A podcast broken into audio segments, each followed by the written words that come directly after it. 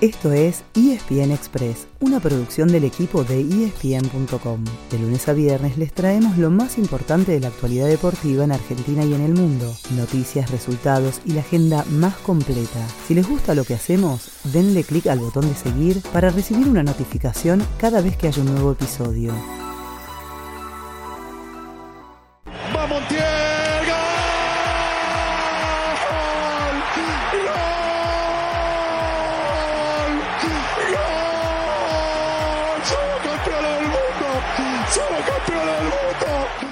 Dale campeón, dale campeón. Nos queda muy poca voz para festejar y cantarles todos los hits de la selección argentina. Así que elegimos la más fácil. Es que nos pasó lo mismo que a ustedes. Nos ilusionamos, nos enojamos, sufrimos y nos enloquecimos con la mejor final de la historia de los mundiales.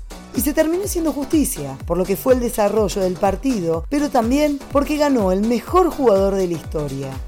Ya en la previa, era una final increíble y no hacía falta ser argentino para vivirla así, porque chocaban Lionel Messi y Kylian Mbappé, es decir, el dueño del fútbol durante década y media y su posible heredero. Además, con 35 años, para la Pulga era la última chance de quedarse con el trofeo que le faltaba y el que más quería y encima se enfrentaban los dos equipos que más mérito habían hecho para llegar al partido decisivo, con el extra de que Francia defendía el título logrado en 2018.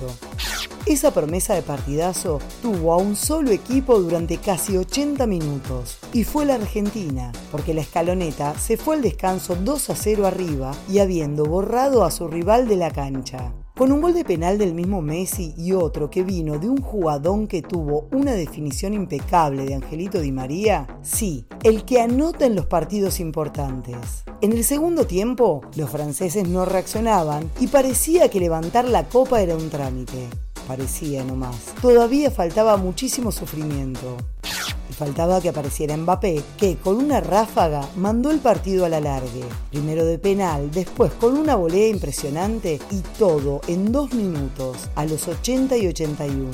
La pasó mal Argentina y podría haber sido peor porque había acertado de jump con los cambios pero en el alargue fue Scaloni quien movió el banco y volvió a emparejar el trámite. Retomó la iniciativa la selección y llegó el tercero, con Messi aprovechando un rebote después de un tremendo remate de Lautaro Martínez. Y si otra vez pensábamos que estaba todo listo, llegó otro cachetazo de Mbappé, nuevamente de penal, para empatar 3 a 3. Todavía faltaba un último susto, y qué susto, porque con tiempo cumplido, Colomuani quedó mano a mano con Dibu Martínez, pero el arquero se estiró y tapó un disparo que hubiera sentenciado la final.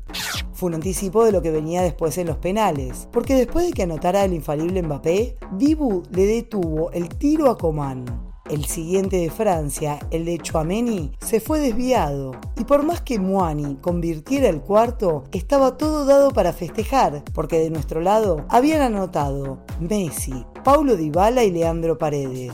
Toda la presión estaba sobre Gonzalo Montiel, pero Cachete, todo un especialista y no falló. Fue justicia, fue 4 a 2 para el equipo que había hecho más méritos y para Lionel Messi, que ya puede cerrar su carrera tranquilo. Aunque si quiere seguir jugando varios años más, nadie se va a enojar.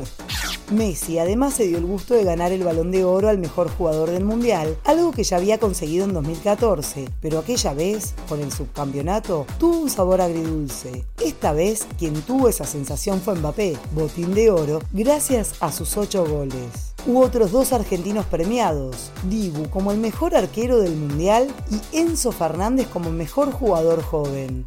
Hay muy poco más para decir, o en realidad hay muchísimo, pero en este momento es hora de festejar. Así que los dejamos, o en realidad los invitamos a seguir festejando, porque hoy a la tardecita debería llegar todo el plantel al país. Y en principio dormiría en el predio de Seiza para ir el martes y seguir con la fiesta. Nos vemos en el obelisco o en la plaza de cada ciudad o de cada pueblo. ¡Y vamos, Argentina! Ese fue el final del episodio de hoy. De lunes a viernes, al comenzar el día, les contamos lo que pasó y lo que se viene en el mundo del deporte. Los esperamos en el próximo episodio con mucho más ESPN Express.